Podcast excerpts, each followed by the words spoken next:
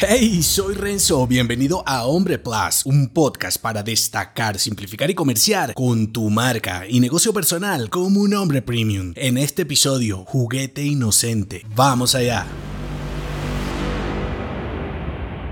Tus dispositivos devuelven un nombre poderoso o un tarado, depende de sus usos aplicados. Si eres de los que algunas veces maldice a sus juguetes electrónicos, tal vez estás juzgando al esclavo incorrecto. Aunque culpes a tus dispositivos de miles de problemas, que sus baterías no duran, que no tienen suficiente memoria, que las cámaras podrían ser mejores, que no paran de sonar y distraerte, a fin de cuentas te consumen horas y lo peor, siempre están a punto de morir y debes cargarlos constantemente. La verdad, y quizá te duela, tus pobres iPhone, iPad o lo que sea que sientas que te inutiliza, no tienen la culpa de que no tengas algo mejor que hacer que estar pegado a ellos todo el día. Y así lo justifiques de mil maneras, el que tus dispositivos vivan perpetuamente desahuciados no es más que el reflejo de tu productividad mediocre e incapacidad para tomar el control. En lugar de comprarte un nuevo juguete, episodio que te dejo enlazado,